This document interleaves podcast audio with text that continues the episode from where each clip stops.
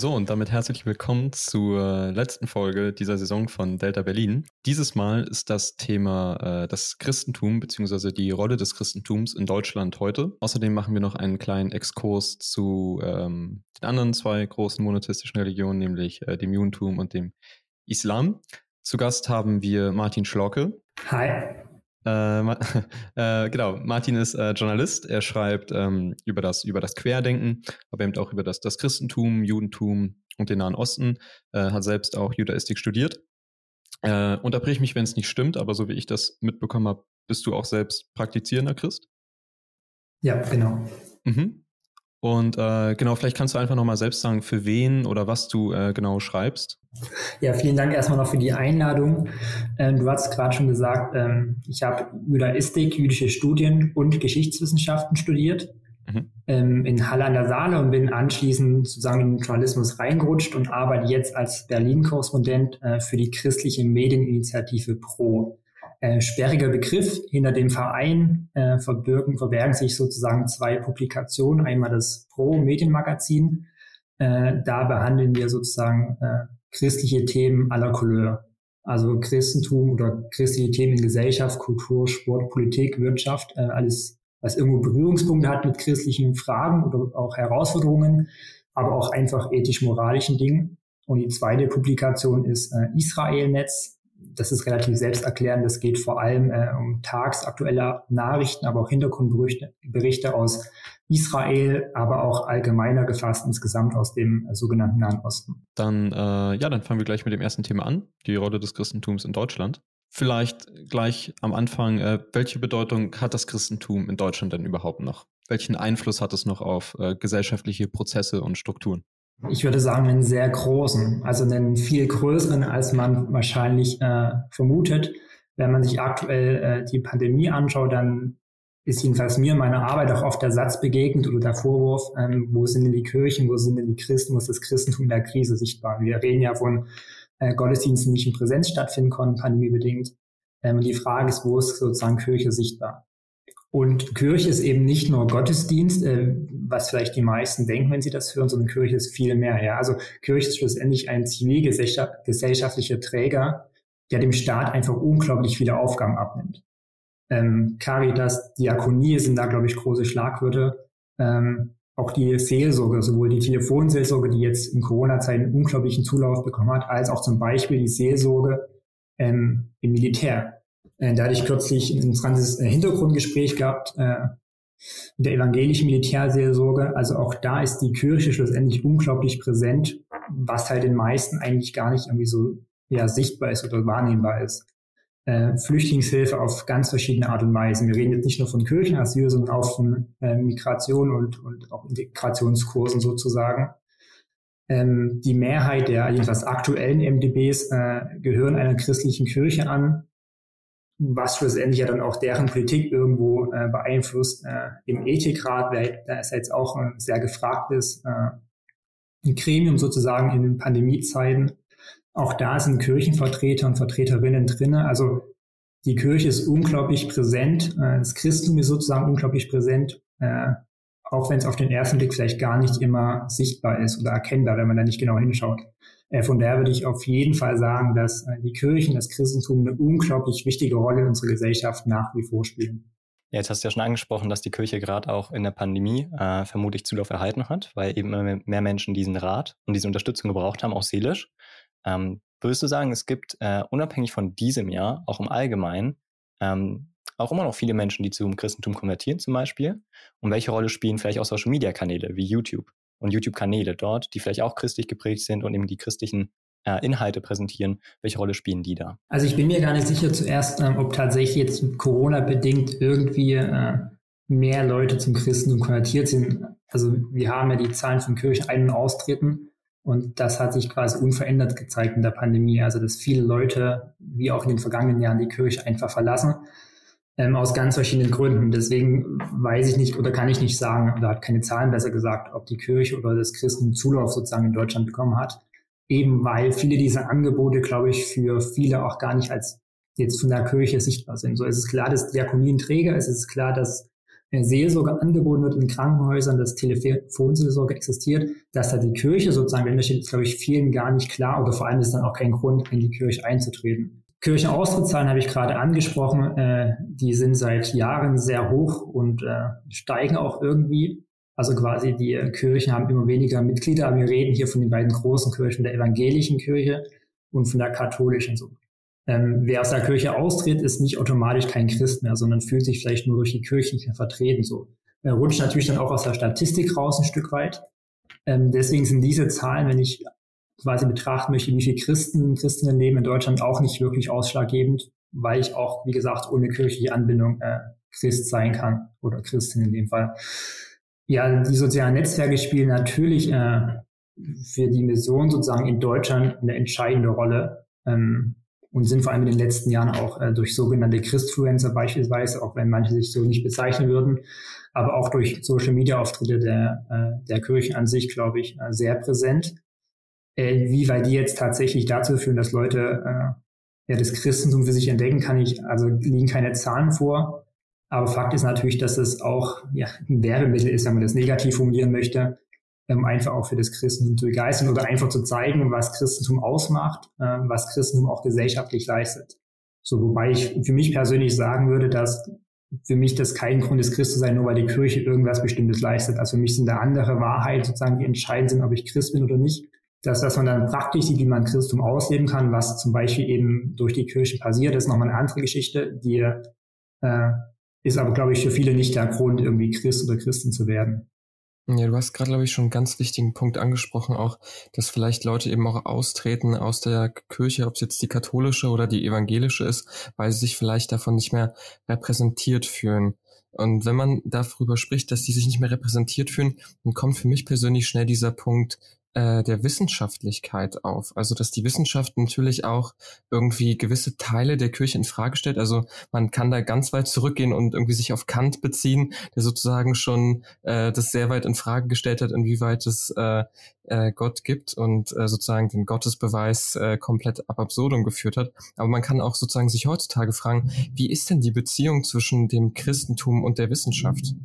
Ja, also den Punkt, den du angesprochen hast, ist natürlich ähm, Deswegen ist es auch ein Glaube, das ist natürlich nicht beweisbar. Und die Frage, ob es quasi ähm, irgendeine Schöpferkraft gibt, die quasi Urknall, was auch immer, als Anschluss gedient hat, ähm, ich glaube, da können wir uns jetzt hier ewig im Kreis drehen. Und, und das passiert tatsächlich auch in Diskussionen. Die Argumente, die jeweils gebracht werden von den beiden Seiten, äh, schließen sich nicht wirklich aus oder führen zu keinem klaren Ergebnis. Ähm, was man, glaube ich, sagen kann, ist, dass die, das Christentum oder jedenfalls die, wenn wir von Deutschland reden hier, ähm, kein Problem mit der Wissenschaft hat. Der Schöpfungsbericht würde zum Beispiel in den beiden großen Kirchen nicht als tatsächlich so empfunden, dass die Welt in sieben Tagen geschaffen ist. Das würde in der Tat der Wissenschaft natürlich extrem widersprechen. Ähm, sogenannte Kreationisten gibt es natürlich auch in Deutschland. Das heißt, die an diesen Schöpfungsbericht eins zu eins glauben, dass er auch genau in der zeitlichen Abfolge passiert ist. Die sind aber in Deutschland nicht wirklich äh, viele. In den USA sieht es anders aus. Da sind Kreationisten viel weiter verbreitet.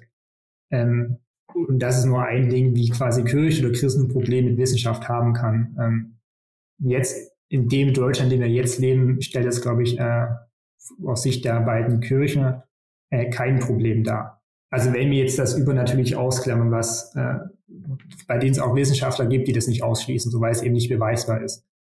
Ähm, aber grundsätzlich anders als im Mittelalter zum Beispiel, auch der frühen Neuzeit, äh, hat die Kirche mit Wissenschaft, glaube ich, äh, keine Probleme in Deutschland du hast ja schon, schon darüber gesprochen, dass äh, die Kirche durchaus noch einen gesellschaftlichen Einfluss hat. Ne? Ähm, mhm. in, inwiefern ist denn, ist denn äh, die Religion, also in dem Fall das Christentum, mit äh, unserer Kultur, also entweder der deutschen oder der westlichen Kultur und unseren äh, ja, moralischen Werten, die wir haben, inwiefern ist das alles miteinander verbunden? Also Religion, Kultur und, und Wertekatalog sozusagen. Ich würde sogar behaupten, dass äh, die Kirche vor unserem Wertekatalog war. Also dass das, was wir als westliche Werte, als christliches Armland, wie auch immer bezeichnen, das ist äh, zu einem sehr großen Teil einfach, ja, vielleicht nicht unbedingt durch die Kirche, auch durch die Kirche, aber vor allem durch das Christentum ist ja nicht das gleiche wie die Kirche äh, geprägt. Mhm. Ähm, unser Grundgesetz, äh, Gesetze oder auch äh, ja, Vorstellungen aus dem Mittelalter äh, ziehen sich zu einem großen Teil aus biblischen Schriften und Überlieferungen mhm. ähm, und begründet sozusagen unsere abendländische Kultur, unsere westliche Kultur, unsere ja äh, auch moralisch-ethische Kultur irgendwo. Mhm. Ähm, von daher glaube ich, wenn man die Reihenfolge betrachtet, muss erst die Kirche sein, das Christentum und danach ist quasi daraus ähm, sind auch unsere Moralvorstellungen entstanden. Ein Punkt, der jetzt schon ein bisschen anklang, äh, war, dass du meintest, eigentlich verträgt oder vertragen sich die Wissenschaft und die katholische und die evangelische Kirche ganz gut. So hast du es zumindest ausgedrückt. Jetzt denke ich aber an äh, sozusagen die LGBTIQ-Community oder auch an die feministischen Bewegungen, ähm, die ja auch teilweise auf wissenschaftlichen Arbeiten fundieren. Also zum Beispiel Gender Studies als ein äh, wissenschaftliches Fach, was man mittlerweile auch studieren kann, ähm, aber auch sozusagen einfach Fragen wie, ähm, ja, inwieweit äh, ist nicht eigentlich die, dieses, diese patriarchalen Strukturen, die wir in der Kirche teilweise haben, ähm, auch ja, vielleicht kann man die auch mal hinterfragen, wo ja auch feministische Bewegungen eine wichtige äh, Rolle spielen. Und wenn man jetzt in die katholische Kirche schaut, dann haben wir immer noch einen Papst, wir haben immer noch Priester und Bischöfe, die alle äh, männlich gelesene Personen sind. Und da habe ich dann schon das Gefühl, dass vielleicht eine ja gewisse hm, Unverträglichkeit zwischen diesen Bewegungen ähm, und ja der äh, der Kirche ist. Wie siehst du das? Ja, also das ist ja, also das hat nichts mit Unwissenschaftlichkeit zu tun in dem Fall. Also diese Strukturen, die in der Kirche, das hast du ja richtig beschrieben, vorherrschen, die auch äh, zu Recht hinterfragt werden können, vornehmlich halt in der katholischen Kirche, äh, die sind ja nicht unwissenschaftlich, sondern das sind einfach gewachsene Strukturen, die vielleicht nicht mal unserem Zeitgeist entsprechen und äh, vielleicht auch nicht, oder sicher nicht äh, für Gleichberechtigung stehen, aber das ist ja per se nichts Unwissenschaftliches. Also was unwissenschaftlich ist ja einfach falsch. Also ist ja äh, was, was nicht richtig ist, und zwar äh, wissenschaftlich nicht richtig. Und das, was du jetzt angesprochen hast, ja vielleicht eher moralisch äh, nicht richtig. Das mag bei den patriarchalen Strukturen zustimmen, aber wenn es zum Beispiel um Homophobie in der Kirche geht, wo gesagt wird, dass es unnatürlich ist und sozusagen falsch ist, sich äh, ja sozusagen diese sexuelle Orientierung zu haben, dann ist natürlich die Wissenschaft eigentlich mit der erste Bezugspunkt, wo man sagt, nee, wenn man ins Tierreich schaut zum Beispiel, dann äh, ist es nicht unnatürlich. Und dann frage ich mich schon, inwieweit werden in der Kirche da wissenschaftliche Fakten negiert. Auch eben Gender Studies mit der Frage, inwieweit ist auch sozusagen Mann und Frau, diese Männlichkeit und Weiblichkeit, äh, männlichen Bilder und weiblichen Bilder, inwieweit sind die überhaupt noch äh, sozusagen aufrechterhaltbar, äh, wenn man die nicht eigentlich auch aus einer ja sozial äh, konstrukturmäßigen Perspektive betrachten kann. Äh, genau, das ist natürlich noch was anderes als die, als die Strukturen äh, innerhalb der katholischen Kirche beispielsweise. Ähm, ja, das ist eine schwierige Frage. Ich glaube auch nicht, dass, so bin ich jedenfalls informiert, dass die Kirche da irgendwie argumentiert, dass das unnatürlich sei, sondern dass es wieder Gott sei. Ähm, also in dem Fall die katholische Kirche. Bei der evangelischen verhält sich das wieder anders. Und das ist nochmal, glaube ich, ein feiner, aber entscheidender Unterschied. Es mag sicherlich auch welche geben, die es als irgendwie unnatürlich oder wie auch immer beschreiben und dass diese Begriffe fallen, aber grundsätzlich ist die Argumentation, äh, das ist wieder Gott. Ähm, und das ist ja, mag man auch sicherlich zu Recht verurteilen oder so, aber das äh, ist so ein bisschen weg von der Wissenschaft, sondern äh, dann sagt man, das mag meinetwegen existieren, aber das ist nicht in Gottes Interesse und deswegen wollen wir das nicht fördern. So, das ist, glaube ich, äh, nochmal ein feiner Unterschied. Ähm, und ich glaube, dem liegt vor allem zugrunde. Also ich, äh, du hast vorhin gesagt, dass ich, äh, dass ich Christ bin, ich bin Protestant. Äh, deswegen ist das äh, oder da richte ich mehr mein Augenmerk drauf sozusagen. Und da sind vor allem zwei verschiedene Bibelauslegungen, wenn man das ein bisschen runterbrechen möchte, die zu so einem Ergebnis führen können. Nämlich einmal die historisch-kritische Bibelauslegung, die oder viele, die diese Bibelauslegung nutzen, haben zum Beispiel weniger ein Problem mit Homosexualität beispielsweise, weil sie sagen, wir müssen die Bibeltexte in dem Kontext lesen, in dem sie geschrieben wurden, nämlich vor über oder vor 2000 Jahren. Wir müssen, wenn wir die Bibelstellen lesen, äh, bedenken, wer das geschrieben hat, also nicht nur welcher Zeit, sondern wer und wo diese Person irgendwie auch gesellschaftlich stand und, und, und. Also man bedenkt ganz viel Hintergrund, sozusagen, wie ist, ist der Text schlussendlich entstanden, ja. Und der wurde von Menschen geschrieben. Äh, von Gott vielleicht eingegeben und, äh, und beeinflusst, aber schlussendlich hat Menschen den niedergeschrieben. Der ist nicht vom Himmel gefallen, der biblische Text so. Äh, und wenn man das einordnet, dann ist oftmals dann das Ergebnis, na ja, ähm, Homosexualität zu dieser Zeit in der Antike hat was mit Macht zu tun. Macht, die ein Mann über einen anderen Mann ausübt. im Römischen Reich wurden zum Beispiel zum Tode Verurteilte auch sexuell missbraucht. Einfach um den zu erniedrigen, so. Ähm, also es ist ein ganz starkes äh, Machtgefüge da, was sich ausdrückt, wenn quasi das Neue Testament von Homosexualität äh, schreibt. So wie die historisch-kritische äh, Bibelauslegung. Und die hat dann viel weniger Probleme damit, weil die sagt, wenn wir jetzt quasi im 21. Jahrhundert Homosexualität anschauen, dann geht es nicht, dass der eine Mann Macht über den anderen ausübt oder bei Frauen oder wie auch immer, sondern dann ist es tatsächlich Liebe und Liebe äh, verteufelt die Bibel sozusagen nicht. Es gibt noch die andere Auslegung, nämlich die, die relativ nah am Wortlaut ist und sagt, so wie es steht, müssen wir das nehmen und blenden den historischen Hintergrund so groß aus. Und dann steht da zum Beispiel, dass es äh, Gott zuwider ist, dass zwei Männer nebeneinander liegen. Also äh, um, um, schön umschrieben für die Bibel, für die haben Sex sozusagen. Ähm, je nachdem, wie ich die Bibel lese und wie ich die Bibel verstehe, äh, gewichte ich dann diese Punkte auch anders. Ähm, und das ist, glaube ich, äh, relativ wichtig. Das ist nicht das einzige äh, Kriterium, aber das ist, glaube ich, ein entscheidendes Kriterium. Also wie lese ich die Bibel und dann komme ich bei dem gleichen Bibeltext zu zwei völlig verschiedenen Interpretationen von Homosexualität sozusagen. Okay, bleiben wir kurz dabei, weil die erste Perspektive, die du gerade vorgestellt hast, ist ja eigentlich eine wissenschaftliche Betrachtung. Also Wissenschaft arbeitet ja auch viel mit Kontextarbeitung, mit Historisierung und so weiter. Das heißt, äh, wir haben eine Auslegung der Bibel, die vielleicht der evangelischen Kirche näher ist, die äh, wissenschaftlich vielleicht diese Texte auch betrachtet, auch die Wissenschaft anerkennt. Wir haben aber auch eine Strömung in der, äh, in der christlichen Kirche, vor allem mit dem vielleicht katholischen Glauben, wo vielleicht, so wie ich das jetzt verstehe, schon ein äh, Widerspruch besteht mit der Wissenschaft, weil man sich sozusagen versperrt davor zu akzeptieren, dass zum Beispiel das Alte Testament ein Exil in Babylon geschrieben wurde, was ja eigentlich sich sehr gut konstruieren, also rekonstruieren lässt. Und dann, finde ich, musst du eigentlich schon zugestehen, dass da ein gewisser Widerspruch ist mit der Wissenschaft, oder? Weil du das vorhin negiert hast, dass da kein Widerspruch gäbe. Ja, ganz kurz mal einen Schritt äh, zurück ähm, auch in der katholischen Kirche, jetzt vielleicht nicht von oben herab, äh, gibt es viele, die kein Problem haben mit Homosexualität. Und die, Klar, das will ich auch gar nicht den attestieren. Das wollte ich nochmal äh, sagen, das äh, einfach nur so grundsätzlich. Ähm, ja, also das, wenn ich die Bibel historisch kritisch sozusagen lese, hast du natürlich recht, entscheidend ist viel wissenschaftlich zu sein. Das ist auch das, was an jedenfalls äh, ja, evangelisch-theologischen Fakultäten in Deutschland schlussendlich auch gelehrt wird und wie da quasi Bibel gelesen wird, wenn man das möchte. Äh, das ist aber auch keine Garantie dafür, dass das eben genauso gemeint ist. Also wenn ich sage, das ist quasi von Gott auch eingegeben den, und die Autoren haben es niedergeschrieben, dann führt mich möglicherweise die historisch-kritische Bibelauslegung näher heran, aber an Gottes genaue Intention natürlich auch nicht so, wenn ich daran glaube. Ähm, und deswegen ist das andere, also die historisch-kritische, das will ich damit sagen, ist auch keine absolute Garantie, dass es so sein muss. Ich kann die Bibel auch zu Recht anders lesen und äh, das ist, glaube ich, ein Grund, weswegen äh, das Christentum auch nach wie vor aktuell ist, äh, weil man sich mit der Bibel seit 2000 Jahren kritisch auseinandersetzt. Weil ich Bibelstellen habe, die sind, alle lesen die gleiche und alle lesen was anderes heraus.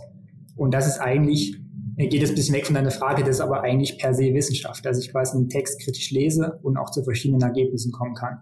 Je nachdem, wen ich frage, liest er die anders. Äh, ich glaube aber nicht, dass ich dann grundsätzlich ein wissenschaftliches Problem den unterstellen möchte, weil äh, auch die historisch-kritische Bibelauslegung hat durchaus auch wissenschaftliche Kritiker, die das äh, für falsch halten, die Bibel so zu lesen.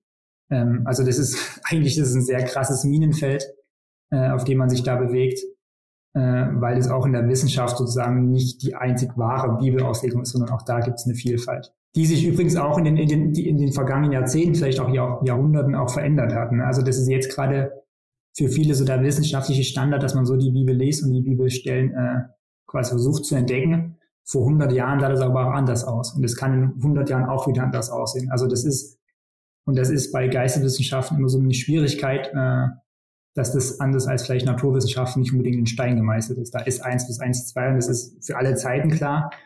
Das funktioniert in Geisteswissenschaften leider oder Gott sei Dank, je nachdem, nicht so einfach. Ähm, also ich glaube, Religion und Kirche und so weiter ist ja nicht zwingend eine Wissenschaft und auch keine Geisteswissenschaft. In der Regel ist es ja eine Praktik, also eine Übung oder eine Sache, die jeder Mensch jeden Tag tut. Das ist äh, vergleichbar mit einer Lebensweise in gewisser Weise. Und ähm, ich finde da den Ansatz ein bisschen schwierig zu sagen, dass es um Interpretationen geht und dass die, die schlauen Menschen, die Intellektuellen, das immer neu interpretieren und immer neu verstehen, weil der Durchschnittsmensch ist das nicht. Der Durchschnittsmensch, der glaubt, der geht nicht mit einem intellektuellen Anspruch an die Bibel, sondern er gibt einen anderen Anspruch an diese Bibel. Und deswegen würde ich mal ganz, ganz ähm, einfach eine Einschätzung von dir haben wollen. Wenn ich jetzt als schwuler Mensch in der Kirche wäre und ich vielleicht sogar ein Pastor wäre, dürfte ich weiter Pastor sein. Bei der evangelischen Kirche auf jeden Fall und auch äh, bei vielen Freikirchen in Deutschland. Bei der katholischen nicht, ja? Nee, da äh, meines Wissens nach nicht. Also wenn ich quasi mich geoutet habe, das bekannt ist, dann äh, glaube ich nicht. Mhm. Und kann ich bei der evangelischen, nachdem ich mich geoutet habe, immer noch auf höhere Ebenen kommen? Ja, also es gibt auch äh, eine Untersuchung der protestantischen Universität in Amsterdam, glaube ich, also auf jeden Fall in den Niederlanden, ich weiß nicht, ob die in Amsterdam sitzt. Die hat ein Ranking erstellt mit äh, Kirchen weltweit und quasi untersucht, wie queerfreundlich sind die Kirchen. Und da ist zum Beispiel die evangelische Landeskirche, also die EKD, die große christlich-evangelische Kirche auf Platz 6 und die römisch-katholische in Deutschland auf Platz 10. Also die sind sogar in diesem Ranking äh, sehr, sehr weit vorne und sehr positiv bewertet. Ich glaube, da sind zum Beispiel die norwegische Kirche so, die sind noch weiter vorne. Ähm, aber insgesamt äh, sind äh, sowohl die Landeskirche, der, also die EKD, die evangelische und auch die katholische sehr queerfreundlich laut dieser Studie der protestantischen Uni. Äh, Kannst du da vielleicht einmal sagen, wie viele Kirchen da untersucht wurden? Weil also äh, Platz 10 kann bei 10 Kirchen, die untersucht wurden, natürlich äh, auch ganz schnell was anderes bedeuten. Äh, ich habe die Studie jetzt leider nicht offen. Äh, es sind auf jeden Fall wesentlich mehr, weil quasi in den äh, in allen europäischen Ländern, ich glaube sogar international teilweise, die, die Landeskirche untersucht wurden.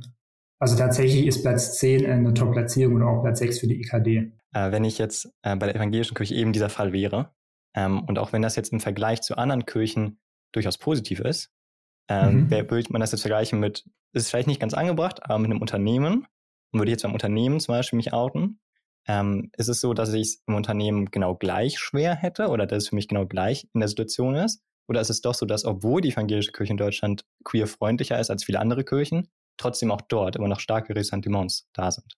Also ich, ich würde eher Zweitere sagen. Also ich bin äh, kein Vertreter der evangelischen Kirche, deswegen habe ich da natürlich keinen internen Einblick und vor allem dann nicht, wie es tatsächlich in einer Gemeinde vor Ort aussieht. Und ich glaube, da kann man, glaube ich, kein allgemeingültiges Urteil fällen. Ich glaube, das unterscheidet sich sehr ähm, es ist ein gesellschaftliches Problem in Deutschland oder in allen Gesellschaften, äh, äh, dass queere Leute benachteiligt und diskriminiert werden. So, da ist äh, die Kirche definitiv nicht besser, wahrscheinlich aber auch nicht viel schlechter. Ähm, ich glaube, das ist, kommt einfach ganz auf den Einzelfall drauf an. Also ich kann mich, glaube ich, in einem Unternehmen äh, outen und keiner damit Probleme. Ich kann auch aufsteigen und äh, das ist kein Hindernis, kann aber genau das Gegenteil sein. Und genauso ist es in der Kirche. Ich kann in einer Gemeinde sein, die damit überhaupt kein Problem hat und ich kann eine Gemeinde sein, die damit große Probleme hat. Also wie gesagt, mir liegen da keine Zahlen vor oder Studien. Ich würde aber nicht behaupten, dass es in der Kirche schlimmer oder besser ist. Ich glaube, das nimmt sich ehrlich gesagt nicht sehr viel. Wenn wir von landeskirchlichen, äh, von, von der Landeskirche reden, in, in freikirchlichen Gemeinden, die vielleicht, oder evangelikalen Gemeinden, die vielleicht konservativer sind, ist es natürlich nochmal was anderes. Aber die sind auch nicht so groß erfasst äh, bundesweit, als, als wie die EKD, die ja quasi ein großer Verband ist. Du, du selbst meinst ja, du bist Protestant, ne? Äh, also kannst, kannst nur äh, äh, bedingt Informationen zur katholischen Kirche geben. Aber ich, ich denke, das ist trotzdem eine angebrachte Frage. Ähm, also vor allem in der katholischen Kirche kommen ja wieder immer regelmäßig ähm, ja Nachrichten zu Miss Missbrauchsvorwürfen auf, die, die oft sich auch bestätigen. Wir, wir gehen die Frage erstmal allgemeiner an, wie eine Institution letztendlich, in dem Fall, in dem Fall die katholische Kirche, ein gewisses Weltbild predigen kann, ne, was viel aus Nächstenliebe besteht, aber auf der anderen Seite eben innerhalb dieser Strukturen so ja korruptiert ist teilweise. Dein, dein Statement dazu sozusagen erstmal allgemein. mein Statement dazu. Ja. Ähm, also du, du hast ja gerade gesagt, natürlich klafft der Anspruch und Wirklichkeit jedenfalls in dem Fall weit, äh, in dem Fall ziemlich weit auseinander. So also ich glaube nicht, dass, dass wenn, ich will das jetzt nicht verharmlosen, das verstehe mich nicht falsch. Äh, ich glaube aber nicht, dass man deswegen nicht mehr sprachfähig sein darf in, in moralischen oder ethischen Fragen. So, also trotz aller Fehler, und da gibt es noch viel mehr, die man aktuell, aber auch in der Kirchengeschichte finden kann. Ähm, das sollte nicht dazu führen, dass er nicht mehr sprachfähig ist. Aber natürlich äh, verliert man auch Ansehen. So. Und das, das spiegelt sich, glaube ich, am besten an den Austrittszahlen wieder. So, die gerade in den Bistümern, wo äh, die Skandale auch öffentlich geworden sind, äh, da sind die Austrittszahlen teilweise größtenteils am größten so. Also das führt direkt zu einer Reaktion, die die katholische Kirche natürlich auch spürt. Ähm, ich habe vor allem ein Problem damit, wie die, Aus, äh, die Aufarbeitung abläuft, ja. Äh, dass das äh, intern geklärt wird, so die Kommunikation der Kirche, aber da irgendwie nicht äh, mit der Härte, die man da vielleicht äh, oder die da angebracht wäre. Ja, also wenn dann werden Leute versetzt oder in den vorzeitigen Ruhestand versetzt. Äh, das sind ehrlich gesagt nicht die richtigen Konsequenzen meiner Meinung nach, äh, wenn da sexueller Missbrauch stattfindet. Ich glaube, das steht außer Frage. Ähm, trotzdem äh, hat, glaube ich, äh, die Kirche auch zu Recht einen Anspruch, äh, ja, Moral zu predigen, ohne das abwertend sagen zu wollen. Aber klar, äh, da hinkt man natürlich den eigenen Ansprüchen extrem hinterher. Ja, das äh, ist halt die Frage, inwiefern man ähm, sozusagen die Botschaft mit der Person oder in dem Fall eben die Institution gleichsetzen möchte. Also ich glaube, nicht, mich nicht darauf festnageln, aber Rousseau hat eine Schrift geschrieben über Kindererziehung und wie man den perfekten Menschen erzieht und so weiter. Hat seine Kinder aber selbst äh, ins Heim gebracht, weil er mit denen völlig überfordert war und gar nicht damit klarkam. Aber deswegen muss ja das, was Rousseau gesagt hat, nicht automatisch wertlos sein. Ne? Äh, genau. aber, aber man kann ihn trotzdem kritisch beleuchten, so wie viele Schriftsteller zum Beispiel, die sich hier in ihren Werken rassistisch äußern, etc. Also ich hätte zum Beispiel auch ein großes Problem, wenn, wenn ich wüsste, mein Pfarrer, mein Pastor, mein Priester, wie auch immer, ähm, ist in, in einen Missbrauchsskandal verwickelt. Äh, egal, ob er quasi direkt beteiligt ist oder die Sache nur verschwiegen hat oder verschleppt, wie auch immer. Ähm, das wäre für mich persönlich ein großes Problem so. Äh, mhm. Allerdings äh, die Pastoren, die mir bis jetzt wichtig waren oder aus meiner Gemeinde, die sind eben meines Wissens auch nicht in so einem Skandal und in ein ähnliches Skandal verwickelt. So, dann hätte ich natürlich äh, Glaubwürdigkeitsprobleme mit den Personen. So, ich glaube nicht mit der Institution Kirche an sich oder mit meinem Glauben schon gar nicht. Aber mir wird es natürlich, und das hast du ja gerade angesprochen, schwerfallen, den Leuten quasi zuzuhören und den Leuten auch irgendwie Glauben zu schenken und dann irgendwie Tipps oder Weisheiten, wie auch immer von den Leuten anzunehmen, wenn ich eben genau das wüsste. So. Äh, aber diese Innenperspektive kann ich eben äh, jetzt leider nicht liefern, zum Glück nicht liefern, äh, weil ich derlei Erfahrungen in solchen Gemeinden nicht war. Also wir haben ja jetzt tatsächlich schon einige, ich sag mal, ich würde es gerne Probleme nennen, aber ich formuliere es mal äh, nett, irgendwie Schwierigkeiten vielleicht äh, der, ähm, vielleicht auch Probleme der äh, Kirche zurzeit ähm, angesprochen. Und die Frage, die sich dann da vielleicht stellt, ist, ähm, braucht die christliche Kirche, und ich meine natürlich ist jetzt ein bisschen allgemein gefasst, weil die katholische und die evangelische von mir gerade in einen Topf geworfen wird, aber äh, ich würde es mal trotzdem so allgemein kurz lassen, braucht die Kir äh, Kirche eine Reform, um mit diesen neuen Herausforderungen äh, ja, klarzukommen und darauf adäquate Mittel zu finden? Also wenn man äh, Reform im Kontext der Kirche sagt, denkt man natürlich an Martin Luther und, der, und die Reformation. Ich glaube, von diesen Ausmaßen, glaube ich, äh, braucht die Kirche keine Reformation oder keine Reformen ähm, sie muss sich natürlich anpassen, so. Ähm, in, in vielerlei Hinsicht. Äh, wir haben ja vorhin angesprochen, so YouTube-Kanäle, Social Media. Ähm, die Welt verändert sich und äh, die Kirche muss sich auch irgendwie verändern oder dem irgendwie anpassen. Sie muss nicht den Zeitgeist hinterherrennen, das halte ich für falsch. Aber sie muss sich, äh, sie muss sich irgendwie darauf einstellen, dass äh, die Gesellschaft sich verändert und dann äh, auch entsprechend da sein sozusagen. Also ich glaube nicht, dass die Kirche grundsätzlich Reform braucht, sondern wir reden auch bei vielen Unternehmen, Social Media, da aktiv sein, irgendwie andere Darstellungsformen, Leute irgendwie für sich begeistern. Das natürlich, äh, muss natürlich die Kirche machen. Das würde ich aber gar nicht unbedingt als, als Reform äh, strukturell sozusagen bezeichnen. Katholische Kirche natürlich eher, weil da hat sich gezeigt, dass die Strukturen, die vorherrschen, Missbrauch begünstigen, Missbrauch nicht verhindern und vor allem auch dann nicht aufklären. So. Ähm, da braucht es natürlich strukturelle Reformen. Grundsätzlich glaube ich nicht, dass die Kirche allerdings irgendwie reformbedürftig ist. Ähm, ja, das äh, halte ich ehrlich gesagt für, für den falschen Ansatz ähm, und auch überhaupt nicht notwendig. Ja, und dann jetzt noch einmal zum Schluss eine sehr, sehr allgemeine und große Frage äh, bezüglich des Glaubens an etwas Übernatürliches. Ähm, würdest du sagen, dass das A jetzt gerade ausstirbt? Oder wenn, ja, also prinzipiell, ob das jetzt gerade ausstirbt? Äh, nein. äh, es haben viele schon die Kirche auch in den vergangenen Jahrhunderten tot gesagt und vermutet, dass die Kirche oder das Christentum, ist ja nicht die Kirche, ähm, dass das bald keine Relevanz mehr haben wird, dass die Leute so aufgeklärt sind, dass die Leute so gebildet sind oder so einen hohen Lebensstandard haben, dass sie das nicht mehr brauchen. Ähm, gerade die Pandemie zeigt aber, dass das absolut nicht der Fall ist. Also ganz im Gegenteil. Ich glaube so, äh, dass nicht nur auf das Christentum bezogen, sondern insgesamt äh, ist, ist quasi der Glaube an das Übernatürliches äh, der wächst und wächst. Äh, gerade in den Zeiten, die wir leben, die unsicher sind, die überhaupt nicht mehr vorhersehbar oder planbar sind, äh, trotz einer gewissen äh, Sicherheit, was vielleicht auch finanziell betrifft und insgesamt, wie wir leben, Äh, wir leben ja in Europa, was gar keinen Krieg mehr schlussendlich kennt. Äh, aber die Leute werden sich immer die Frage stellen. Und das wird äh, mal stärker, mal schwächer sein, aber die Frage wird nie aufhören nach dem Warum. Warum gibt es Leid? Äh, warum leben wir? Zu welchem Zweck leben wir? Was kommt nach dem Tod? Das sind Fragen, die werden nicht geklärt werden. Und solange diese Fragen nicht geklärt werden, das wird niemals passieren, meiner Meinung nach, äh, wird der Glaube an das Übernatürliche und das Fragen danach äh, immer unglaublich wichtig sein für uns Menschen. Okay, dein Argument, warum der gerade nicht ausstirbt, äh, der Glaube, war, dass die Menschen während der Pandemie, dass sich das wieder gezeigt hat, dass die Menschen es brauchen.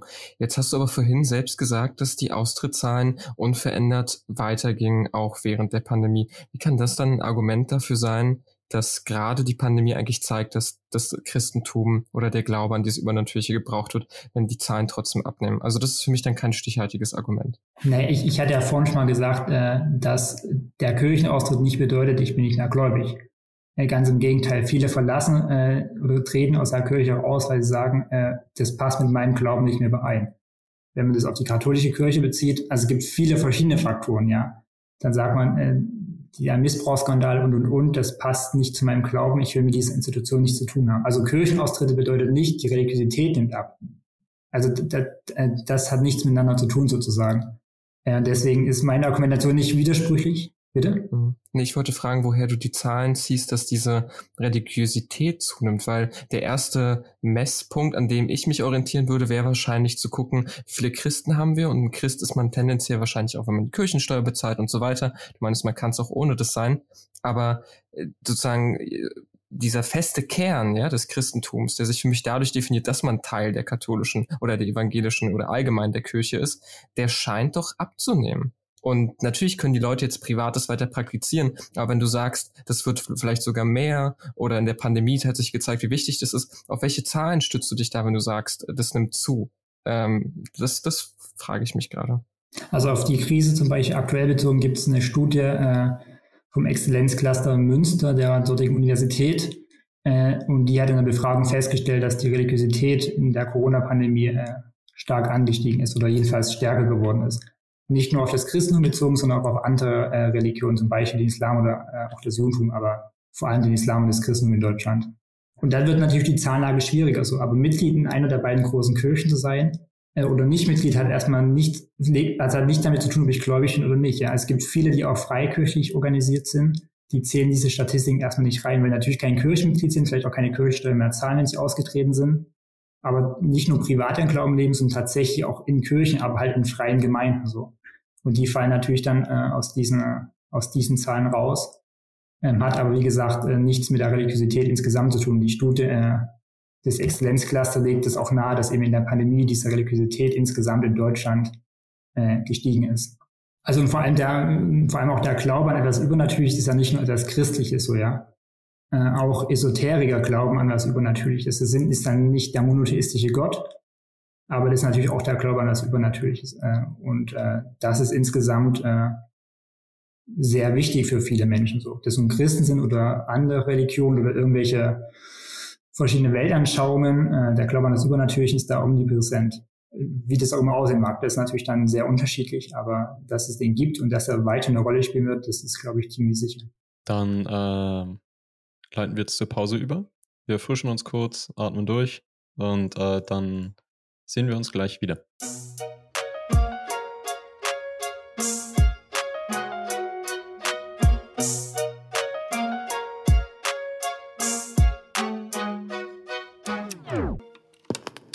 So, da sind wir wieder, frisch und munter und äh, ja, begeben uns nun zum Thema äh, Islam und Judentum und sprechen darüber ein wenig. Martin, äh, in, inwieweit, ist, inwieweit ist denn die jüdische Gemeinschaft ähm, in Deutschland immer noch geprägt von den äh, Geschehnissen des 20. Jahrhunderts, also namentlich äh, Holocaust? Ähm, sicherlich noch zu einem großen Teil. Dem geschuldet, dass es einfach auch noch Überlebende des Holocaust gibt. Das liegt, glaube ich, in der Natur der Sache, dass äh, die irgendwie dann auch ihre Geschichte natürlich mittragen.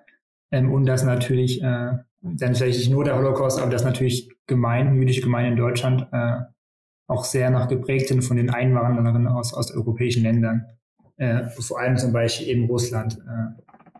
Also ich habe ja gesagt, dass ich in Halle studiert habe, da gab es auch eine, oder gibt es eine jüdische Gemeinde, die äh, leider bekannt geworden ist, auch äh, durch den Anschlag äh, von dem Rechtsterroristen, bei dem zwei Menschen gestorben sind. Ähm, dass es zum Beispiel eine sehr äh, durch Russland geprägte Gemeinde heißt, äh, dass ein Großteil der Gemeinde einfach äh, quasi nach der Wende äh, nach Deutschland eingewandert ist. Und viele, also zum Beispiel findet da der Gottesdienst und teilweise auch auf Russisch statt. Also jetzt nicht die Liturgie oder so, aber da ist einfach auch äh, Sprache ein Stück weit Russisch. Ähm, das hat natürlich auch noch Folgen ähm, durch den Nationalsozialismus, wenn man die Geschichte an sich begreift. Ansonsten ist es, glaube ich, oftmals auch ein Bild, äh, was jüdischen Gemeinden äh, aufgedrückt wird. So. Also jüdisches Leben ist eben nicht nur Nationalsozialismus und Holocaust, sondern jüdisches Leben ist viel mehr. Und ich glaube, damit tun sich oder tut sich unsere Gesellschaft so ein Stück schwer. Wir feiern ja jetzt dieses Jahr 1700 Jahre jüdisches Leben im deutschsprachigen Raum. Äh, quasi 1700 Jahren erstmals erwähnt die jüdische Gemeinde in Köln. Und das versucht so ein bisschen ja den Blick weg vom Holocaust, Nationalsozialismus zu wenden, sondern eben auch auf positive Dinge sozusagen, die das Judentum in Deutschland erlebt hat, positiv wie das Judentum Deutschland auch geprägt hat und eben nicht nur ein Holocaust oder verschiedene Pogrome beispielsweise im Mittelalter so. Ich glaube, vom Selbstverständnis der jüdischen Gemeinden, vor allem die Generation so in unserem Alter, die jetzt nachkommt, ist es gar nicht mehr so das große Ding. Also die Erinnerung an den Holocaust natürlich, die spielt eine zentrale Rolle. Aber so die Opferrolle, ich glaube, oftmals werden Juden, Jüdinnen in Deutschland in diese Opferrolle nach wie vor reingeschoben, auch wenn sie das gar nicht so unbedingt wollen. Ist natürlich schwierig, weil Gedenktage können automatisch dafür sorgen, die sind natürlich unglaublich wichtig und sollen jetzt nicht abgeschafft werden. Ähm, von daher, glaube ich, ist vor allem das Bild von außen, äh, was äh, das auch sehr prägt, dass eben Holocaust und Juden, Jüdinnen irgendwie zusammengehören. Das fängt ja schon in der Schule an mit der Bildung. Dass, also, ich, also ich kann von meiner Erfahrung nur sprechen und äh, jeglichen Kontakt, den wir im Geschichtsunterricht mit dem Judentum hatten, war halt eben begleitet von den Prognomen, Prognomen die es gab im, im Mittelalter oder eben, äh, wie du gesagt hast, in der, frühen, äh, in der Neuzeit dann. Und das ist ja auch absolut richtig und wichtig. Also ich halte es für ja. unglaublich wichtig, dass man äh, KZs besucht als Schüler, als Schülerin, dass man mhm. Auch Kontakt mit Holocaust-Überlebenden hat. Also ich glaube, das ist das, was am allereindrücklichsten ist, noch viel mehr als ein Besuch in einem KZ, mhm. ist einfach mit Zeitzeugen und Zeitzeuginnen zu sprechen. Ja. Vor allem, weil es nicht mehr lange möglich sein wird. Keine an wenigen Jahren wird es keine Zeitzeugen mehr geben, die den Holocaust überlebt haben. Umso wichtiger ist natürlich, das äh, auch wahrzunehmen und das irgendwie auch zu vermitteln.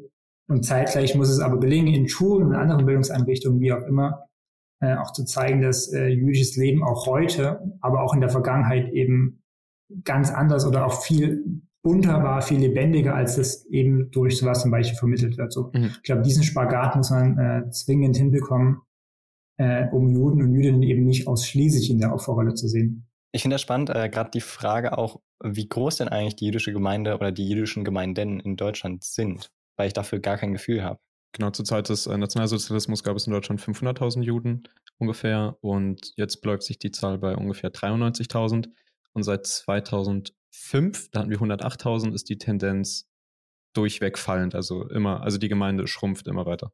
Ja, interessant, weil 100.000 sind natürlich eigentlich gar nicht so viel, wenn man das auf 81 Millionen äh, Menschen in Deutschland rechnet. Finde ich irgendwie interessant, weil natürlich immer sehr, sehr viel über diese Religion gesprochen wird. Aber wenn man das ganz objektiv betrachtet, sind es tatsächlich gar nicht immer so viele Angehörige dieser Religion. Was dazu noch interessant ist, ähm, Juden sind nicht gleich Israelis, klar, aber die israelische Community in Deutschland, äh, die wächst äh, langsam, aber stetig. Vor allem Berlin, Leipzig und auch Köln, aber hauptsächlich Berlin sind da äh, in, in Israel für Israelis unglaublich angesagte Städte, also viel beliebter als viele andere europäische Städte, ist Berlin zum Beispiel. Äh, das heißt nicht automatisch, dass man irgendwie religiös ist, wenn man Israeli ist, ist klar. Aber das ist eine interessante Gegenbeobachtung sozusagen, dass äh, Juden, Jüdinnen, die Zahl schrumpft in Deutschland, aber die Zahl der Israelis in Deutschland äh, tatsächlich stetig steigt. Hm.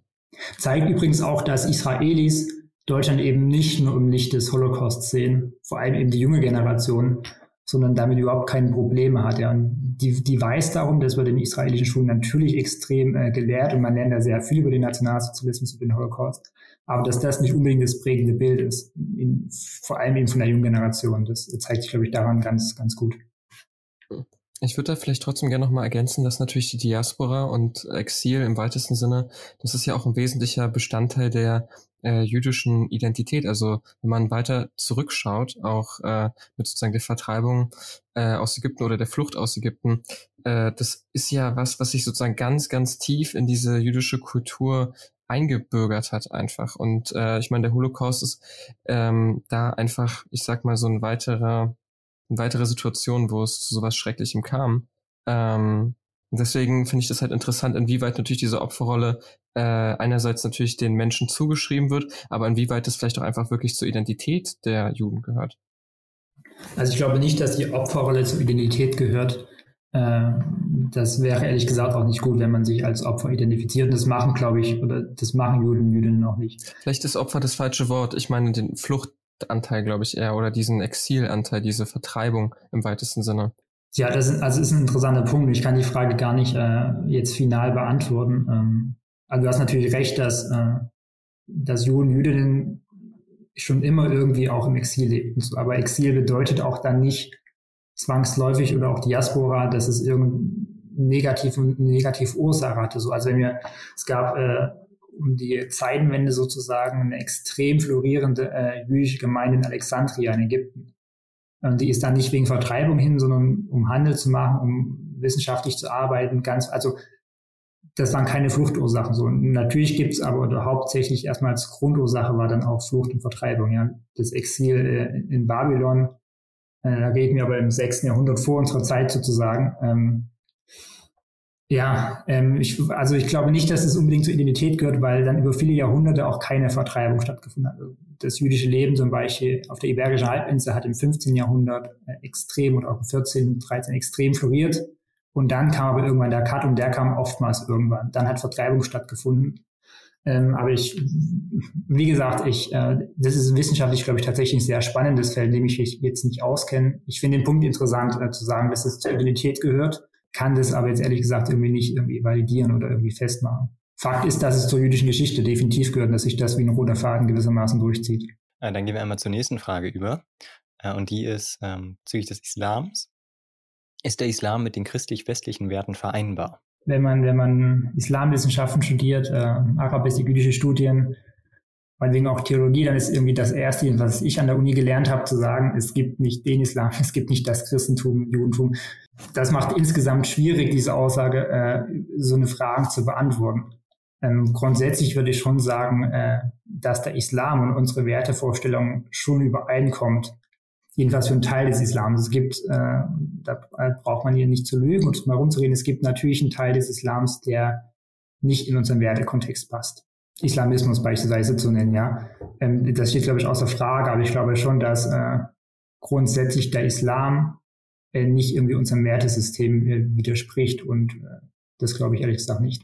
Ja, ich finde es halt eigentlich ganz interessant, wenn man äh, auch vielleicht in die Geschichte des Islams reinschaut, dass natürlich diese drei Religionen sich auch unfassbar gegenseitig geprägt haben. Ja, also dass der Islam natürlich auch auf die äh, Schriften des Judentums und des Christentums zurückgegriffen hat äh, und im Koran sich eben auch viele Verweise auf diese Religion finden. Und ich finde das vielleicht ein Punkt, der, also ich studiere selber Geschichte und Kultur des Vorderen Orients, zwar nur als, ich sag mal, Nebenfach, aber trotzdem beschäftigt mich das dadurch und zu sehen, dass diese Religionen doch viel enger miteinander verflochten sind und dieser äh, sozusagen sogenannte Orient, wie du es vorhin auch nanntest, äh, ja, also diese Geburtsstätte irgendwie für so viele äh, Religion an der Stelle ist. Und deswegen diese Frage nach den Werten, wie weit die, die sich äh, widersprechen, glaube ich, weiß nicht, muss man vielleicht auch das nochmal im Hinterkopf haben, inwieweit sich diese Schriften auch ähm, ähneln, was auch moralische Vorstellungen teilweise angeht. Ja, definitiv. Man müsste vor allem erstmal eine Liste erstellen, wenn man das ganz anschaulich machen möchte. Was sind denn jetzt Werte des Islams? Wie gesagt, von den Islam in Anführungsstrichen, was sind denn Werte des Christentums? Und die dann abgleichen. Ähm, das könnte man jetzt machen und das gibt es auch schon wissenschaftlich sozusagen Untersuchungen. Und da gibt es natürlich Unterschiede so. Aber ich glaube nicht, dass die sich grundsätzlich widersprechen. Das sehen wir auch einfach ganz praktisch, dass hier auch Muslime in Deutschland und Christen ganz normal zusammenleben können.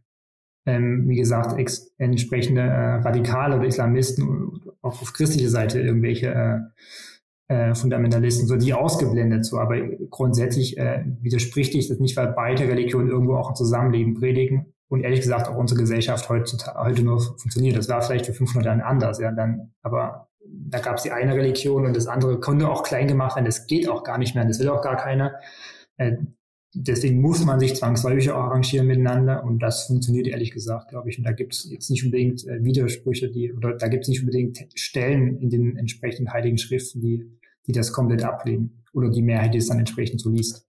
Ich würde trotzdem vielleicht noch einen Punkt kurz anmerken, weil beide Religionen haben ja diesen äh, Wunsch der Weltmission, zumindest wenn man es äh, in der Vergangenheit betrachtet. Und weiter heute noch eine Rolle spielt, kann man äh, kann man diskutieren, aber zumindest, dass das Christentum damals eigentlich eine ja, Weltkarte erstellt hat und sich überlegt hat, okay, welcher Priester äh, geht jetzt in welches Gebiet und kann da irgendwie die Leute missionieren. Und äh, äh, sozusagen gibt ja auch die Legende vom, äh, von sozusagen Mohammed, der auch Briefe geschrieben haben soll ans Byzantinische Reich und so weiter und äh, denen gesagt hat, die sollen sich irgendwie den unterwerfen, dem Islam. Also der ist, glaube ich, in beiden Religionen vielleicht auch so ein bisschen dieser äh, weltumspannende Religions Gedanke da, oder? Also ist da nicht vielleicht ein Widerspruch? Ähm, man steht natürlich, äh, wenn man das so sieht, in einer gewissen Konkurrenz. Hm. Ähm, aber das äh, ist, glaube ich, äh, kein Grund, weswegen man nicht zusammenleben kann. Also das, wenn ich, wenn ich gläubig bin, davon überzeugt bin, dass ich nur mit meinem Glauben, nur mit meinem Gottesverständnis, nur mit meiner Gottesbeziehung quasi nach dem Tod weiterleben kann. Ja? Und davon gehen wir aus, wenn wir von, von gläubigen Menschen reden. Dann ist es für mich das Normalste von der Welt, dass ich anderen davon überzeugen möchte. So. Also wenn ich für mich ein Riesengeschenk entdeckt habe, was mir quasi gemacht wird, kostenlos nach dem Tod, dann will ich, dass meine Freunde, Bekannte und auch fremde Menschen das genauso haben. Das ist ganz logisch. Und so begründet sich jedenfalls heute auch Mission. Ja. Früher war da noch Machtanspruch dahinter. Äh, und dafür habe ich absolutes Verständnis und das soll und kann auch jeder machen. So. Die Frage ist halt, in welcher Art und Weise so. Und mit Gewalt, mit, mit Aufzwingen funktioniert es natürlich nicht und, und das ist natürlich widersprüchlich so ob das äh, Muslime quasi in Deutschland für ihren Glauben werben und dass das auch Christen machen. Ja, das Judentum ist da ein bisschen anders oder auch andere Religionen. Das ist für mich das Normalste von der Welt und äh, das halte ich als Christ aus und ich glaube, das sollten und halten auch äh, Muslime aus, Muslime. Das kann natürlich zu Reibungen führen, gar keine Frage, aber ich glaube nicht, dass das ein Ausschlusskriterium ist, dass beide Religionen gemeinsam existieren können in Deutschland zum Beispiel. Äh, du hast ja auch vorher gesagt, dass das zum Beispiel bei uns in Deutschland man sehr schon sehen kann, dass die Religionen nicht zwingend sich ausschließen. Ich würde dann ganz gerne nochmal den Vergleich ziehen zu islamischen Staaten, die es in der Welt gibt, äh, die sich auch ganz klar von der Verfassung vielleicht nicht zu 100 Prozent an, ähm, oh, wie heißt nochmal zugleich die Bibel des Islams, an Koran, an den Koran ähm, ausrichten, aber wo man dann doch eine sehr starke Richtung danach sehen kann. Und da würde ich zum Beispiel sagen, mh, hm, wer uns zum an Iran denkt oder so, würdest du sagen, dass dort äh, immer noch der, der Christ genauso äh, die gleichen Werte hat wie der, der, der ihm an Islam glaubt ähm, und vor allem Bezug zum Beispiel auf Frauen. So, du hast ja gesagt, dass das Christentum an sich eine Bibel in der Regel so lesen würde, dass zum Beispiel Homophobie oder eben Sexismus oder so, dass das eben ein Kontext war aus der Vergangenheit und dass das heute nicht mehr zum Christentum dazugehört, so dass das nicht den Kern des Glaubens ausmacht beim Christentum. Beim Islam gibt es viele Beispiele, wo das im Kern denke ich, schon dazu gehört. Oder würdest du sagen, dass das nicht so ist? Also, ähm, wie gesagt, ich bin kein Islamwissenschaftler, aber natürlich gibt es auch äh, im Islam verschiedene Herangehensweisen, äh, wie ich den Koran in dem Fall lese und welche Schlüsse ich daraus ziehe. Ähm, und da gibt es eben wie im Christentum auch die verschiedenen Schulen, wobei ich dann schon der Meinung bin, dass gerade in den arabisch geprägten Ländern natürlich dann äh, die Auslegung, die uns vielleicht eher missfällt, schon prägsam ist. Äh, das sehen wir halt, hast Iran angesprochen, ist es schlussendlich in jedem und in fast jedem muslimischen Land zu sehen, dass äh, Frauen benachteiligt werden, dass andere Religionen äh, stark benachteiligt werden. Da liegen die Ursachen ganz verschiedene Dinge. Natürlich im Verständnis, wie lese ich den Iran, aber auch ganz viel äh, geschichtlich, historisch sozusagen im Kontext betrachtet. Also da, wo, wo Monarchien sind, da herrscht per se auch, glaube ich, ein anderes äh, ja, Rechtssystem, meinetwegen auch eine andere Struktur sozusagen. Also ich glaube, das muss man nochmal ein bisschen anders und vor allem auch individuell betrachten. Beim Iran zum Beispiel äh, ist dann auch nochmal eine andere Richtung des, des Islams, der da vorherrscht. Ja, das, äh, sind Schiiten, äh, die im Islam selbst eigentlich eine Minderheit sind. Da sind die Sunniten, also zum Beispiel Saudi-Arabien, äh, auch nochmal anders. Und da haben sich auch einfach Strukturen auch über die Jahrhunderte gefestigt, die halt eben ja Dinge hervorgebracht haben und auch manifestiert haben, die uns eben missfallen sollen. Das sehen wir in diesen äh, Königreichen zum Beispiel ganz sehr, ja, dass Homophobie mit dem Tod bestraft wird, dass in Saudi-Arabien bis vor kurzem Frauen nicht mehr Auto fahren durften und ähnliche Dinge. Der Islam in Deutschland fällt sich da, glaube ich, einfach ein Stück weit anders, weil er sich anpassen muss, weil er da von Beginn an quasi eine Minderheit darstellte und sich äh, irgendwie die Geflogenheiten auch angepasst hat, würde ich behaupten, jedenfalls zu großen Teilen. Ganz platt gesagt könnte man sagen, dass äh, das Christentum einfach auch Vorsprung hat äh, in der Geschichtsentwicklung sozusagen. Also viele sagen, der Islam er braucht auch eine Aufklärung, der braucht auch eine Reformation. Äh, das mag sein. Das Christentum hat einfach sechseinhalb Jahrhunderte Vorsprung sozusagen und hat ja auch große Entwicklungen. Ja, Martin Luther, Aufklärung und, und, und durchgemacht. die dem Christen, glaube ich, nicht geschadet haben, ganz im Gegenteil. Äh, so eine Entwicklung hat er, der Vergleich hin vielleicht, kann man nicht erwarten, weil auch andere Kulturkreise da eine Rolle spielen. Das hat der Islam natürlich nicht gemacht und deswegen haben wir auch eine Situation in vielen äh, muslimischen Ländern, wie wir sie gerade haben. Und auch der arabische Frühling, der nur angeschnitten, wo viele zu Beginn dachten, da könnte genau in so eine Richtung gehen, äh, hat sich genau eigentlich ins Gegenteil umgeschlagen und hat eher diese Struktur noch äh, gefestigt und weiter manifestiert. Dann können wir auch gleich zu einem äh, praktischen Beispiel des äh, muslimischen Zusammenlebens mit, äh, mit, mit Juden in Deutschland gehen. Ich habe da erstmal einfach ein paar Studien, die ich nennen würde. Äh, wenn ihr nochmal genau wissen wollt, auf wen ich mich da beziehe, kann ich das nochmal anschneiden, aber um der Kürze willen nenne ich jetzt einfach die Zahlen. Ich beziehe mich dabei nur auf Deutschland. Ähm, nach einer Umfrage von 2012 glauben 18 Prozent der Türken in Deutschland, dass äh, Juden äh, minderwertige äh, Menschen sind. Eine andere äh, Studie von der, äh, von der Bielefeld-Universität, so viel Zeit kann sein, äh, darf sein, zeigt, dass 80 Prozent der Angriffe auf Juden von muslimischen Gruppen begangen werden und ähm, eine andere Studie, die nur mit Juden durchgeführt wurde, zeigt, dass 70 Prozent der ähm, Befragten Angst vor einer Steigerung des Antisemitismus haben durch, ähm, durch erhöhte Immigration aus muslimischen Ländern nach Deutschland. Äh, die Frage, die sich da stellt, ist, äh, wie kann Deutschland ähm, muslimischen Antisemitismus und äh, historische Verantwortung gegenüber dem Judentum äh, was, was, was wir auch so sagen, ne, äh, miteinander vereinbaren. Also miteinander vereinbaren äh, kann das Deutschland keineswegs, das sollte auch keiner machen. Das sind Dinge, die sich grundsätzlich ausschließen, unabhängig von unserer Vergangenheit äh, sollten wir quasi nicht akzeptieren, dass äh, religiöse Gruppen in Deutschland. Um das Vereinbaren gleich mal kurz äh, nochmal vielleicht anders zu formulieren, damit die Frage griffig wird. Ich glaube, es geht mehr darum, die Verantwortung, die wir gegenüber Menschen haben, die hier jetzt leben, so, und dass die halt auch zum, halt hier gut leben können, wie alle anderen Menschen auch und die aber vielleicht ähm, jetzt, wie die Studien es zumindest nahelegen, dieses strukturelle Problem, da irgendwie drinsteckt, inwieweit sich das halt eben vereinbaren lässt mit unserer historischen Vereinbarung. Ne, also, dass man eine Verantwortung gegenüber beiden Gruppen hier in unserem, äh, in Deutschland hat. Mhm. Ja, also das äh, nimmt Deutschland die Pflicht, eben dagegen was zu machen, so, um das, um das ganz platt zu sagen. Ähm, vor allem aus unserer historischen Verantwortung, klar, aber auch ohne diese historische Verantwortung äh, ist es die Aufgabe Deutschlands, eben Diskriminierung welche Art und Weise auch immer zu verhindern, vor allem auch zum Beispiel zwischen Religionen. Ähm, wie das gelingen kann, ist eine ganz andere Frage äh, und äh, eine Frage, die nicht so leicht äh, zu beantworten ist, weil das einfach, äh, das klingt immer sehr blöd, ja, und das ist sehr plump, dieser Satz, aber äh, mit der Muttermilch sozusagen aufgesaugt wird, die Antisemitismus in vielen muslimischen Communities wenn wir zum Beispiel in die Palästinensergebiete, in den Gazastreifen gucken wenn, und da Lehrbücher untersuchen, aber auch in Saudi-Arabien, also Schulbücher, dann wird da zum Beispiel mit toten Juden gerechnet. Also werden wir sagen, zwei Äpfel und drei Birnen sind wie viel Stück Obst, wird da zum Beispiel mit toten Juden gerechnet. Da gibt es dann super viele Studien. Der Impact SE ist da eine, eine NGO, die sich da sehr intensiv seit vielen Jahren damit beschäftigt. Und äh, das zeigt, dass wir quasi bei der Bildung anfangen müssen. Golda Meir, eine Ministerpräsidentin in Israel, eine ehemalige, sagte einmal, die Palästinenser müssen erst lernen, ihre Kinder mehr zu lieben, als sie uns zu hassen. Erst dann kann es Frieden geben. So. Also das heißt, wenn ich als Kind in diesem, in diesem Setting aufwachse, dass äh, Juden per se was Böses sind, und dann verinnerliche ich das und dann kriege ich das irgendwann nicht mehr raus. Und dann gebe ich das meinen Kindern weiter. So. Und äh, deswegen ist der Schlüssel einfach Bildung, sowohl äh, quasi junge Muslime in Deutschland aufzuklären, aber auch schon vorher anzufangen, nämlich da, wo das sozusagen gepredigt wird. Und es sind einmal die Schulen in, in den arabischsprachigen Ländern, aber es sind zum Beispiel ähm, auch Synagogen, äh, Synagogen sage ich, sorry, äh, auch Moscheen, sowohl in Deutschland als auch im Ausland, wobei man die im Ausland natürlich nicht kontrollieren kann.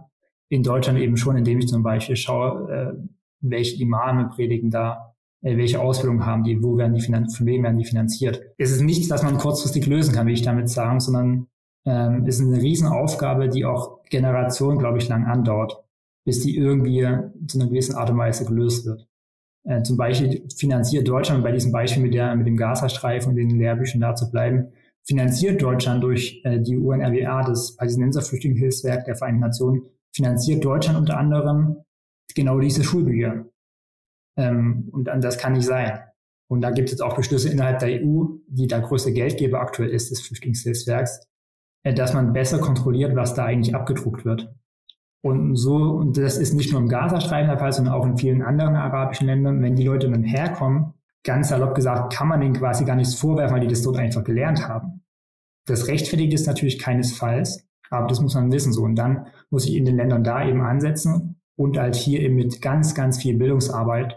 Und da sind wir wieder bei den äh, Begegnungen mit Holocaust-Überlebenden beispielsweise, muss man da ansetzen um da versuchen, quasi das, äh, das Gift aus den, äh, aus den Köpfen zu bekommen. Wenn wir jetzt schon über den, äh, den Kern oder den Ursprung von diesem Konflikt zwischen ähm, dem Judentum und des, dem Islam sprechen, und da ist vor allem eben dieser Konflikt zwischen Israel und Palästina, beziehungsweise im Nahen Osten, der allgemeine Konflikt der Religionen dort, ähm, dann finde ich sehr spannend oder wichtig nochmal nachzufragen, weil du jetzt sehr aus der Perspektive von eben Israel gesprochen hast und es sich für mich zumindest angehört hast, hat, als wenn man vor allem bei islamischen Ländern oder eben bei noch nicht offiziellen Ländern, aber bei Ländern wie, dem, wie Palästina, was eben als islamisches Land anerkannt werden möchte, ähm, dass man dort sagt, dass die eben zum Beispiel Vorurteile abbauen müssen. Dadurch, dass es aber so ein konkreter Konflikt ist und dadurch, dass es eben nicht nur um die Religion als solche geht, ähm, ist auch dort wichtig zu sagen, dass zum Beispiel bei den letzten Ausschreitungen zwischen Palästina und Israel viel, viel mehr Palästina gestorben sind als Israelis.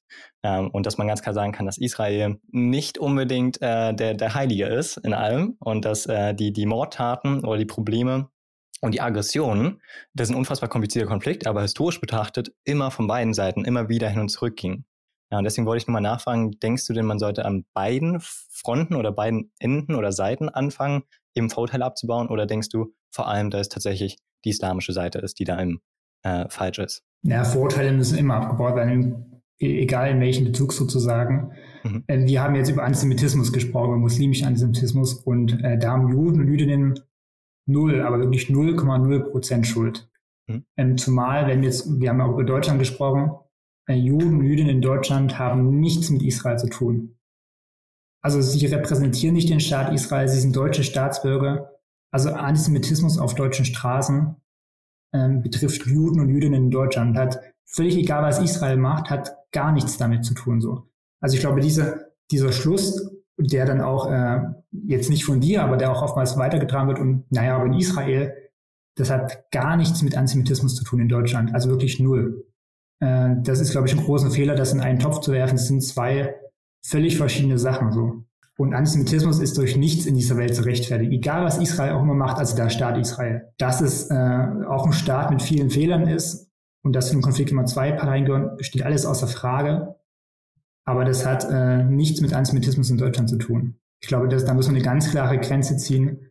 Äh, Hass auf Juden, Jüdinnen ist durch nichts in dieser Welt zu rechtfertigen. Egal, wie sich auch der Staat Israel wie auch immer verschulden, äh, verschuldigen mag. Aber Hass auf Juden, Jüdinnen wird durch nichts gerechtfertigt, egal was Israel auch für Fehler machen mag. Ähm, andersherum betrachtet, das würdest du genauso verurteilen? Bitte was?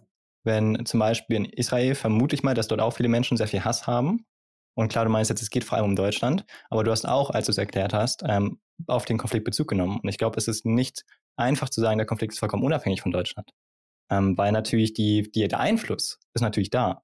Und was dort passiert, hat auf der gesamten Welt einen Einfluss. Die, die Gemeinschaften religiös betrachtet, egal welche Partei man angehört, werden von dem Konflikt beeinflusst. Und deswegen ist schon wichtig, dass man, ähm, dass man auch darüber spricht. Und ähm, ich finde, klar, Hass ist immer schlecht. Und du sagst jetzt, Hass gegenüber Juden kann man egal wie und egal wann und egal was Israel als Staat getan hat, wenn bei uns in Deutschland Individuen von anderen Individuen mit Hass begegnet wird, das ist falsch.